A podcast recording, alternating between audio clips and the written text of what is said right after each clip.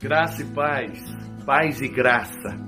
Graça é paz e paz é graça. Você pode dar sem amar, mas você não pode amar sem dar. Eu vou repetir para frisar. Você pode dar sem amar, mas não pode amar sem dar. Porque quem ama, doa. Quem ama, se doa. E é exatamente por isso que Deus amou o mundo de tal maneira que deu o seu Filho unigênito, para que todo aquele que nele crê não pereça, mas tenha vida eterna. Que Deus te abençoe, em nome de Jesus. Amém.